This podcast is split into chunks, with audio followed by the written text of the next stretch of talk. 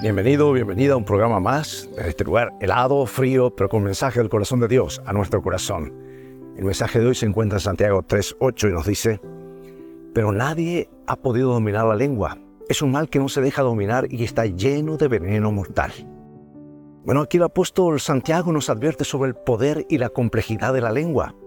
Un instrumento que, a pesar de su pequeño tamaño, puede infligir daños irreparables porque nos desafía a reflexionar sobre cómo usamos nuestras palabras y cómo éstas afectan nuestras relaciones y por ende nuestra felicidad.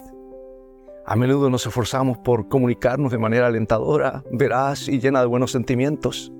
Sin embargo, ¿por qué caemos tan fácilmente en el uso de palabras indebidas y maliciosas? Estas expresiones, aparentemente inofensivas en el momento, pueden desencadenar problemas y erosionar nuestra paz interior.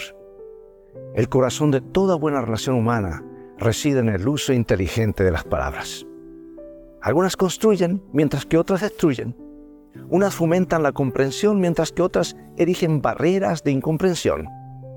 Reflexionemos sobre cómo podemos aplicar estas lecciones a nuestras relaciones familiares, donde la importancia de las palabras adecuadas es fundamental se destaca la importancia de reconocer nuestros errores con seis poderosas palabras.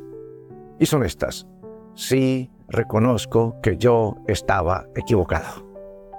Además se resalta cómo el estímulo puede transformar el entorno eh, con cinco palabras poderosas como estas.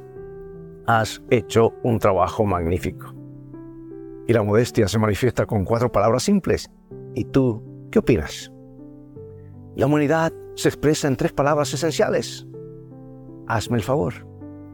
Y la cortesía encuentra su expresión en dos palabras agradecidas. Muchísimas gracias. Y curiosamente la palabra yo se coloca como la menos importante.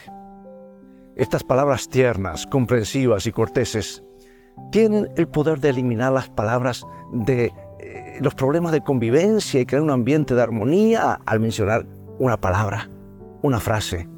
Así que en este día, desafiémonos a adoptar la suavidad y la delicadeza en nuestras interacciones, reemplazando el enojo y la rudeza con palabras de bondad.